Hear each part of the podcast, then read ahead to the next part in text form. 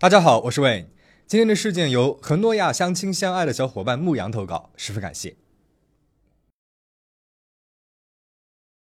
八月初，周渝民夫妻遭诈骗七百七十五万的词条上了微博热搜。当年迷倒了万千少女的男神，居然作为诈骗受害者登上了热搜，着实让不少网友感慨。当然，周渝民夫妻不是诈骗的第一个受害者了，也更不是最后一个。实际上，近几年来各类诈骗案持续高发，骗子们的套路层出不穷，受害者们涵盖了各类人群，甚至那些我们认为不太可能被骗的明星和富豪们也纷纷入坑。那么今天，我想借由周渝民夫妇被诈骗，给大家讲一讲诈骗那些事儿。早在登上热搜之前，台北地检署就有人透露了，他们正在侦办一宗保险诈骗案。受害者是前 F 四成员周渝民。周渝民和妻子于红渊报案称，他们在2019年间买了巨额保险，现在疑似被骗三千四百四十七万新台币，约为七百八十一点八万人民币，血本无归。八月一号，涉嫌诈骗的骗子被正式起诉。同日，多家媒体报道了这起案件。由于涉案金额巨大，且受害者是国民男神，一时间大家都在问：仔仔到底是怎么被骗了的呢？这个骗子又是谁呢？骗子的名字叫冯瑶华，有报道说她是于红渊的高中同学加闺蜜，所以才轻易的取得了于红渊的信任。但是周渝民夫妇后来透露说，他并不是于红渊的高中同学，只是经过别人介绍认识的保险业务员。据了解，冯瑶华今年五十上下，保养得非常好，看不出年纪。平时衣着得体，谈吐很有条理，时不时会向身边的人透露说自己认识不少圈内的明星艺人。保险业务员认识明星呢，其实不是什么奇怪的事情了。明星嘛，都有钱，也需要买保险，也需要理财。但是和普通人不同的是，他们的生活水平和收入水平是极其隐秘的，因此找一个靠得住的保险经纪就很重要了。很多的明星都有自己专属的保险经纪人，他们和保险经纪人大多是相识多年，对他们的信任胜过了亲人。周渝民夫妇和冯瑶华也不例外，他们经他的手买过好几份医疗保险了，都没有出过任何问题。再加上冯瑶华热情能干，在圈内又有些人脉，于是他们就认定了他一个人。出示的这份保单是一份投资型保险，由远雄人寿出品。二零一九年四月，周渝民夫妇与冯瑶华谈妥了险种，由周渝民出面签约，受益人也是周渝民，保费约四千五百万元新台币，折合人民币约一千零一十三万元。双方约定了六期缴费，之后呢，则可以拿回本金，再加上每年优厚的配息。远雄人寿是正规的保险公司，也确实是有推出周渝民购买的这种保险，产品本身是没有任何问题的。不过保险业界啊。存在着一个普遍的操作：销售外包。发行产品的保险公司有的时候会把产品委托给其他的保险经纪人公司售卖。保险经纪人公司相当于是连接上游保险公司和下游消费者的中间人。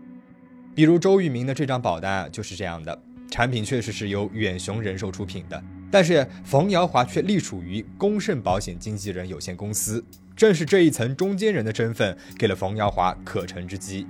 周渝民夫妇的这张保单在签约的时候注明了，将会由妻子于红渊的账号定期缴费，每一期授权给远雄人寿负责扣款，而保险公司自动从投保人的银行账户扣除保金，也是常规的操作。如果一切都按照约定办事儿，那就不会发生后面的事儿了。但是冯瑶华告诉于红渊，因为保险金额巨大，可能会被税务局纠缠，如果是现金缴费的话，可能还可以享受一定的优惠。但是保费必须由他们公盛公司交给远雄人寿。由于对冯瑶华的信任，于红渊不仅将缴费方式改成了自行支付，还给了冯瑶华第一期保费现金六百八十四万新台币，约为一百五十四万人民币。冯瑶华收到了这笔钱之后，并没有立刻的吞掉，而是交给了远雄人寿，这也是远雄人寿收到的唯一一笔保费。但是现金缴费是不合规矩的。如果保费是以现金的形式支付的话，那么按照流程，保险公司会打电话亲自和周渝民夫妇确认的。那这样一来，冯瑶华也没有办法私吞。于是冯瑶华就告诉保险公司说，投保人是明星，身份信息非常的敏感，也不希望被外人给打扰，因此远雄人寿呢也就没有打这个电话。此后，周渝民夫妇分别在2019年的5月、2020年4月和2020年8月与冯瑶华见面，并且将巨额保金交给了他。尤其是2020年8月，冯瑶华谎称公司推出提早缴费优惠，如果一次性的提早缴费，那么不仅可以在到期之后拿回本金，公司还会给出347万新台币的收益。周渝民夫妻还是没有起疑，一口气把剩下来的保费全部给交掉了。纸是包不住火的，冯耀华不可能永远的骗下去。二零二一年十月份，周渝民夫妇突然接到了远雄人寿催缴保费的通知。远雄人寿说，从二零一九年第一期保费之后，他们就再也没有交过钱了。周渝民夫妇很费解啊，明明已经把钱交给了冯耀华了，于是他们就打电话给冯耀华。冯耀华一会儿说是远雄的账面出现了问题，一会儿呢又想借口银行系统 bug 拖延时间。总之，他让周渝民夫妇不要理会催缴通知。周渝民夫妇这个时候才回过味来，觉得怪怪的。几番追查之下，才发现原来他们交的钱已经被冯耀华给私吞了，因此报警处理。同样被周渝民夫妇报警处理的，还有冯耀华所在的丰盛保险经纪公司。不过，丰盛这一边却大喊冤枉，他们放出声明说，冯耀华根本就不是他们公司的员工。据悉，当时签下的保单确实是丰盛保险经纪人公司的。但上面写的业务员却是一个名字叫做苏梦堂的人。苏梦堂呢是公盛的正式员工，和冯耀华是认识的。他表示自己在听说要将保费改为现金缴纳的时候，曾经就起过疑心了。但是冯耀华拿出了于洪渊签署的委托书，他这才更改了缴费方式。至于他有没有涉案的话，警方还在调查当中。不过可以确定的是，他很有可能因为借牌给冯耀华而面临来自于公司的处罚。龚盛在声明当中进一步指出，此案核心在于周渝民夫妇轻信他人，因为如果坚持自动缴费的话，那么这一切都不会发生了。至于这一千四百四十七万新台币，大部分人对追回都持悲观态度，因为冯瑶华手上还涉及了其他的诈骗案，这几年一直过着拆东墙补西墙的日子，资金缺口非常大。加上他也无法说出这笔钱的具体走向，因此周渝民夫妇的钱极有可能打了水漂。这对于近几年来行事低调的仔仔来说，可谓是大出血了。去年一整年，他也就只接拍了两部戏，《大宋宫词》和《逆局》，也不上任何的综艺，也可以看得出来他没有什么野心。还有人说，他们这一次被骗，很大程度呢是因为于洪渊和冯耀华关系好，而且婚后被要求低调的他不甘心，想要用投资理财来证明自己等等。那这边呢，我也就不多说了，有兴趣的小伙伴可以去自己搜搜看。前面呢，我们说过，周渝民夫妇不是骗子的唯一受害者，明星当中被骗的人还有很多，他们因为身份特殊，赚的钱呢也比普通人要多，所以更加容易成为骗子的目标。那是不是说我们普通人就可以稍微安心一点了呢？当然不是，这是一个骗子无处不在的时代。但就是骗子也可以大致分为几个等级，我会结合名人明星遭遇和一些典型案例来和大家剖析一下近几年来比较常见的诈骗套路。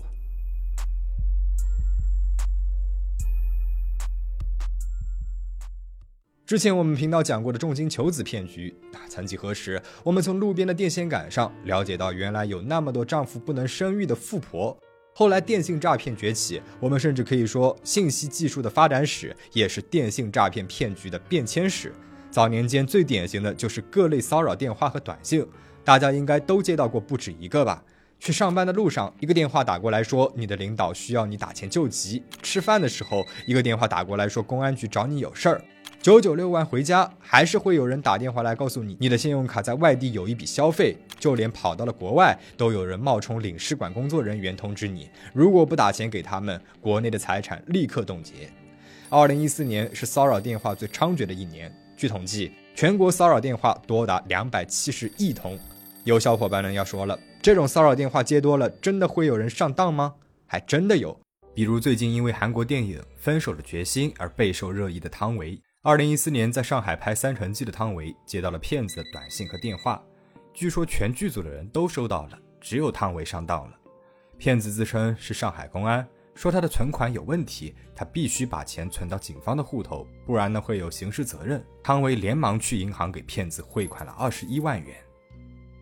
当时汤唯好不容易事业再度回暖，也许是太过珍惜来之不易的机会，被骗子抓到了软肋，进而被骗。不过汇款成功之后，汤唯马上就回过神来了，立刻就去报了警。有同样遭遇的呢，还有李庆，也是在二零一四年，当时他凭借着参演电视剧《红楼梦》攒了一笔钱。而有一天，他接到了自称是老友打来的电话，电话里面老友情绪激动地对他说：“李青老家有长辈重病了，急需用钱。”他二话不说，直接把辛苦攒下来的钱全部给骗子汇了过去。之后才发现上了当，金额更大的是著名演员于小凡。二零一五年，他接到了电话，电话那头的男子自称是上海公安，指控于小凡名下账户涉及跨国诈骗案，必须监管其账户存款。要他将存款转移到指定的账户，待查清楚账户的资金流向之后就会归还。这位上海公安配合着最高人民法院官网，让于小凡轻易的就上当了。他通过网络转账，总共汇款了六次，汇出新台币四千万元，约为八百多万人民币。全部操作完毕之后，于小凡才将此事告诉给了老公翁佳明。翁佳明马上告诉他，这是诈骗集团惯用的手法。他才惊觉自己受骗上当了，于十二月二十六号向台北警方报了案。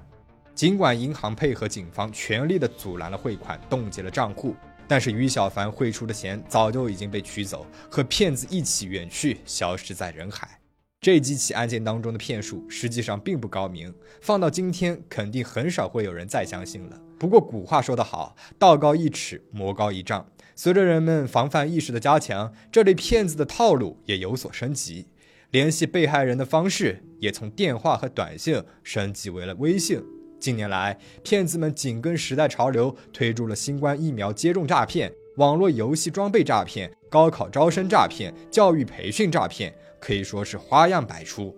根据第四十八次中国互联网络发展状况统计报告。中国网民最常遭遇的网络诈骗类型呢是虚拟中奖信息诈骗，占比达到了百分之四十点八。排名第二的是网络购物诈骗，占比百分之三十一点七。第三位呢是网络兼职诈骗，占比百分之二十八点二。二零二一年国家反诈中心发布的相关文章总结了十大高发诈骗类型，其中无差别诈骗依旧是行骗业的业界主流。现在让我带大家看几个案例，揭秘其中的手法。骗局一：冒充客服退款诈骗，退款变贷款。二零二一年一月，江苏苏州市民李女士在单位接到了一个陌生电话，电话里面男子自称是支付宝客服，给李女士来电呢，是因为李女士近期在网上购买了一瓶精华液，检测出来有毒化学成分，平台将对客户进行全额退款。李女士一看对方主动表示要给退款，并且能够准确的说出自己的交易信息，便放松了警惕。对方让李女士在支付宝备用金里面申请一百七十八元的退款金额，此为李女士之前购买的商品价格，因此李女士呢不疑有他，在支付宝备用金里面申请了系统默认的金额五百元。之后对方呢又告诉李女士说她的申请不合规定，需要将多申请的备用金转移至指定账户。为了方便指导李女士的操作，骗子要求她安装一款视频会议软件。并且把她拉进了一个叫做“蚂蚁金服理赔中心”的视讯会议室，开始和李女士线上一对一交流。视频当中，李女士只能够听到对方的声音，看不到对方的样子。李女士在对方的指导之下，将多申请来的三百二十二元备用金转移到了指定账户。对方呢却称还款超时，导致系统卡单，需要刷一下系统流水，不然就会上银行的征信黑名单。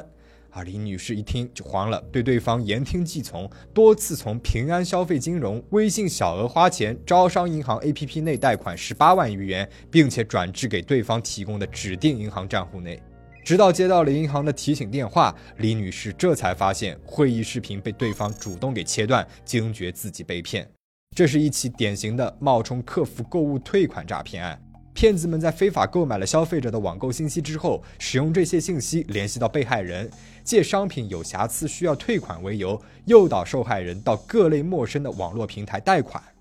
温馨提示：大家要警惕那些所谓的好心卖家和良心客服。在接到卖家或者客服的电话说需要退款或者重新支付时，务必要登录官方购物网站查询确认相关信息，不要点击对方给的链接，不要向对方透露，更不要在对方提供的网站里填写任何的个人信息。骗局二：冒充公检法等权威机构诈骗。这个套路由来已久，但是屡试不爽。他利用的呢，就是大家对于权威身份的畏惧和信任。去年的三月份，中南财经政法大学的博士被骗事件引起了热议。博士在学校食堂吃饭的时候，接到了自称是银监会打来的电话，对方告诉他说，他在网上有贷款记录需要取消，否则会影响个人信用。博士在对方的要求之下，添加了对方的 QQ，在 QQ 上，对方出示了假证件，博士信以为真。对方让博士在京东白条、支付宝借呗等上面办理了贷款业务，还说这笔业务是不需要偿还的，博士就照办了。分了几次，将十万元转入了对方指定的账户。在转账之后，骗子贪心不足，继续说他们发现他的微信微粒贷也存在异常，需要再次进行转账。此刻，博士幡然醒悟，惊觉被骗，立刻报了警。温馨提示：小伙伴们，如果接到类似电话，千万不要慌张，大概率是骗子。不管对方讲的如何有模有样，后续队友如何精湛配合，都请保持镇定。还有，凡是自称公检法或者是其他权威机构要求你汇款自证清白的，一律是骗子。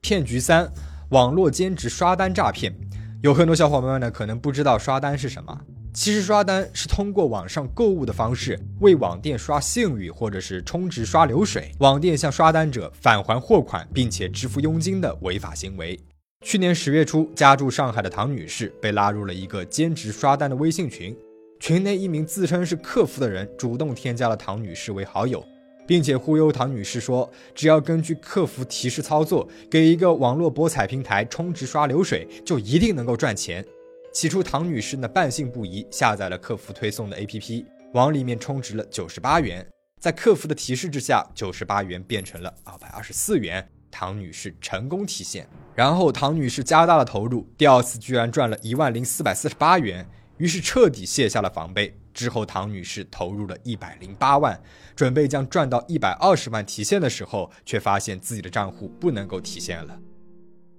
唐女士赶忙联系了假客服，结果被骗子直接拉黑，还被踢出了微信群。还有类似的案例呢，是骗子冒充快递员，以电话打不通为由添加好友，一旦发现有人通过了好友申请，就会把对方加入所谓的刷单群。接着，骗子呢就会引诱潜在的被害人参与网络博彩刷单，而博彩的输赢和资金的进出皆由骗子团伙控制着。他们先以小额返利为诱饵，一步一步的让被害人加大投入力度，最后把被害人给拉黑。温馨提示：小伙伴们千万不要相信这类的兼职刷单广告，不要缴纳任何的押金、保险金，所有的网络刷单都是诈骗。骗局四：以房养老骗局。以房养老呢，是许多老人的美好愿景，而有很多的骗子都利用了老人们的这一需求，瞄上了老人们安身立命的房产，最后让他们陷入了人财两空的悲惨境地。例如，二零一九年，中安民生养老服务有限公司以房养老产品爆雷，受骗人数多达六百人，涉案金额超过了十几亿元。当时，公司实际控制人等八十八名犯罪嫌疑人被刑事拘留。在这一类骗局的开始，骗子们会举办各种为老年人谋福利的大型宣讲会。在宣讲会上，他们介绍说有一款以房养老的理财产品，告诉他们不用出租房子，坐在家里面就能够躺赚。简单来讲呢，就是让老人把手里面的房产给抵押了，然后把抵押后得来的钱交给骗子公司，骗子公司承诺以年息百分之四到百分之六，每月固定向老人支付养老金。他们还告诉老人们，这种抵押是可以随时退出的。他们可是和民政部、中国老年基金会合作的正规公司。接下来，老人们同意了，他们就会陪同着老人去不动产交易中心等部门走程序。在骗子的指挥之下，老人会签署一系列他们看都没有看一眼的合同和条款，其中最重要的一条，也是日后使得老人失去房产的一条。就是当借贷者无力按时偿还本息的时候，放贷公司就有权收走老人的房产。很多的老人在签署完合同的头一两个月就拿到了钱，然后他们就会把骗子公司推荐给朋友圈里面其他老人。然后很快的，骗子公司就会以各种借口拖延给老人的月息。其实不难理解，毕竟骗子公司需要支付的不仅是每个月给老人百分之六的收益，还有贷款公司那边的百分之二十四。实际上，所谓的以房养老产品，就是骗子公司和无良放贷公司联手给老人下的套。骗子公司瞄准的是他们抵押房产后得来的几百万元，而放贷公司看中的则是百分之二十四的高利息和老人们的房子。当骗子公司的资金链断裂，老板跑路，老人们落入了就是要么偿还高额利息，要么贱卖房产的境地。他们当中的许多人被放贷公司上门辱骂威胁，日子过得是苦不堪言。其他常见的坑老套路呢，还有高价售卖保健品和保健器材骗局。这种骗局啊非常常见，骗子们会利用老人子女的缺席，对老人嘘寒问暖，比亲人还要亲。有很多老人即使知道自己买的是假的保健品、假的器材，也会因为磨不开面子而掏钱。黄昏恋骗局。骗子们呢，伙同多名女子组成婚骗群，通过报纸、网络刊登征婚广告，专门针对老年人行骗。一旦有人上钩，他们便以接力的方式诈骗钱财，骗同一个老人一次又一次。温馨提示：小伙伴们要多多关心家中的老人，陪伴才是最好的保健品，并且一定要谨记，高收益的背后往往是高风险，是骗子精心设下的骗局。一定不要轻信他人，哪怕是自己的朋友。切勿为了短期收益而听信各类的营销话术。生活当中有的是我们无法在这里列举到的种种骗局，比如各类声称低门槛、无担保、超低息的贷款 APP，比如网上常见的一些不知道哪里来的理财导师，比如注销校园贷骗局，比如我们所熟知的杀猪盘等等。请大家一定要提高警惕，诈骗最重要的就是预防了，因为一旦被骗，追溯的难度将会非常的大。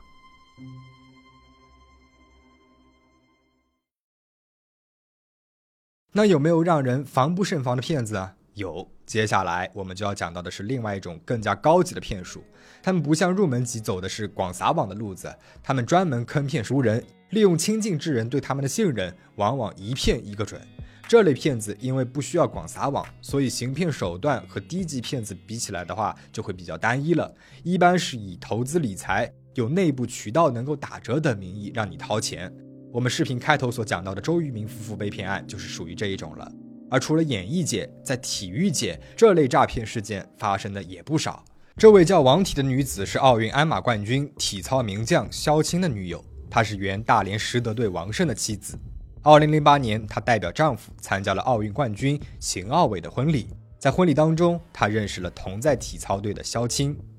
她隐瞒了自己有夫之妇的身份，把自己包装成了富婆，对萧青展开了疯狂的礼物追求攻势。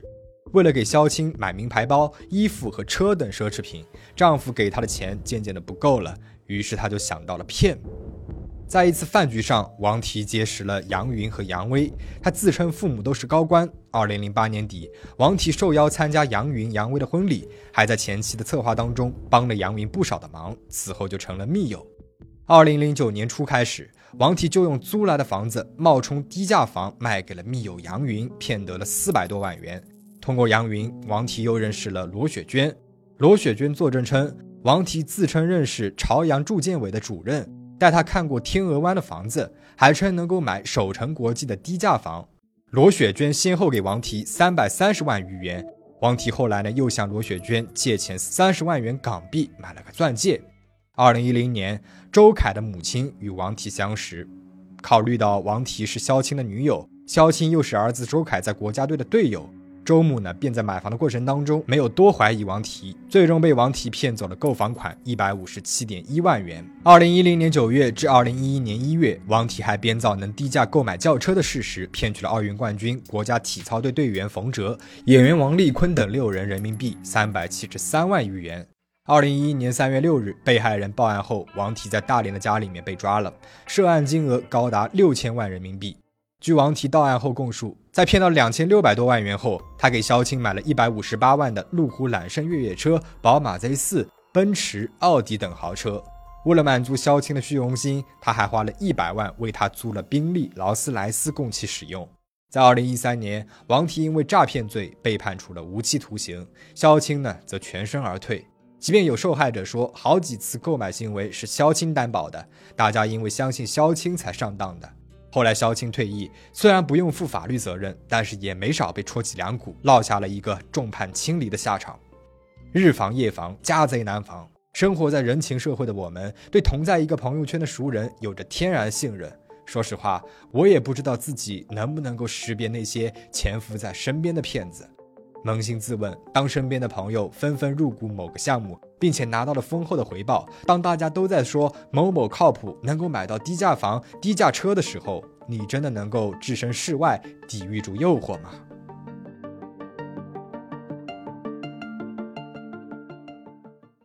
如果说前两种诈骗我们每一个人都有可能遇到的话，那么接下来的这种完完全全就是针对上流社会了。我们之前讲过，假装富二代诈骗四个亿的李伟业，韩国真假富豪夫妇把纽约上流圈骗得团团转的假名媛安娜索罗金，感兴趣的小伙伴可以去看一看啊。同样精彩的还有，比如号称能够用一滴血检测各种疾病。缔造硅谷创业神话，忽悠走投资人九十亿的女版乔布斯伊丽莎白霍姆斯，一手制造史上最大葡萄酒诈欺案，能够把一瓶假酒卖到上千万美元的康迪博士鲁迪库尼亚万，还有被媒体称为大马和珅套现马来西亚国库百亿，至今仍被四国通缉的传奇巨骗刘特佐。